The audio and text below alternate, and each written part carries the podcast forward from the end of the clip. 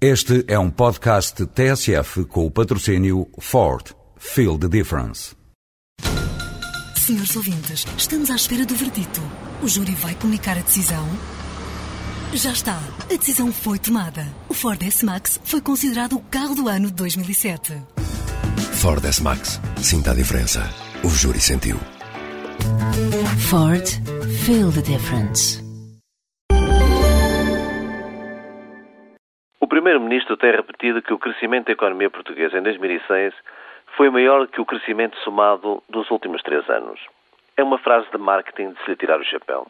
Infelizmente, essa afirmação só se pode fazer porque estamos praticamente estagnados há vários anos.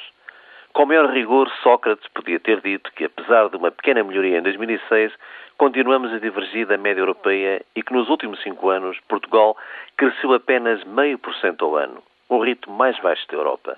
A Espanha, por exemplo, cresceu a uma taxa média seis vezes maior. Que fazer?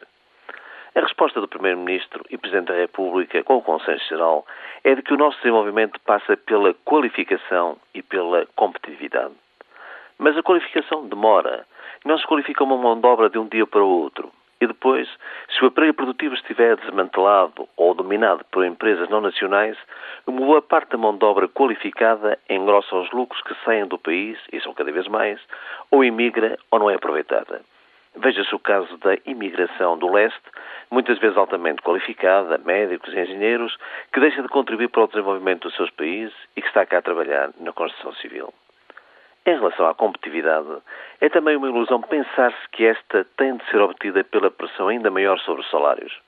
14% dos trabalhadores portugueses já vivem abaixo do limiar da pobreza. A produtividade tem que se procurar no investimento em maquinaria, nos modernos processos produtivos, na organização e gestão, numa especialização mais valorizada. Essa é a razão porque os nossos trabalhadores são altamente produtivos na França, Luxemburgo, Alemanha e não em Portugal. Só que o investimento produtivo, que é fundamental, continua negativo. O investimento público, porque o Estado se demite das suas funções e se submete alegremente ao Pacto de Estabilidade. E o privado, porque prefere as rendosas atividades especulativas, a economia de casino.